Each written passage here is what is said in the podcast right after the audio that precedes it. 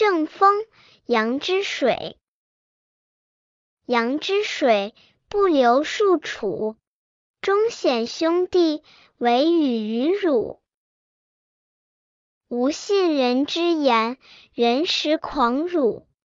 阳之水，不流数心。忠显兄弟，惟与二人。无信人之言，人实不信。此诗从阳之水起兴。悠悠的流水呀，飘不起成捆的新柴。诗经中多次出现阳之水，也多次出现树处树心之类。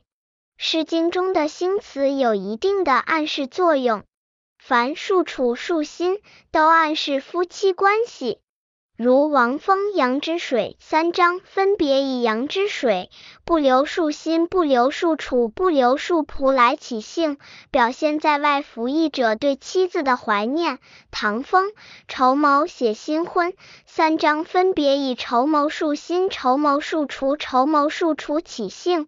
周南汉广写女子出嫁二章，分别以翘翘错心、演绎其楚、翘翘错心、演绎其楼起兴。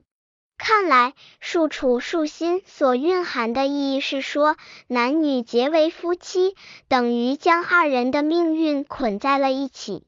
所以说，正风阳之水只能是写夫妻关系的。正风阳之水主题同陈风访有鹊巢相近。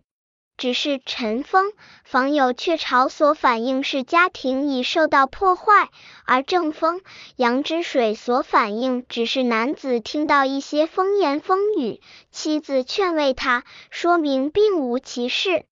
如果将这两首诗看作是一对夫妇中的丈夫和妻子分别所作，则是很有意思的。正风杨之水抒情女主人公是忠贞善良的，同丈夫有着很深的感情。她因为娘家缺少兄弟，丈夫便是她一生唯一的依靠。她把丈夫看作自己的兄弟。在父系宗法制社会中，作为一个妇女，已经是一个弱者，娘家又力量单薄，则更是弱者中的弱者。其中有的女子虽然因为美貌会引起很多人的爱慕，但她自己知道这都不一定是可靠的终身伴侣。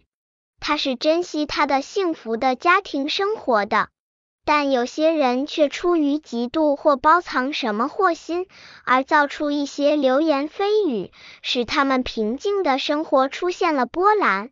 然而，正是在这个波澜中，更真切的照出了他的纯洁的内心和真诚的情感。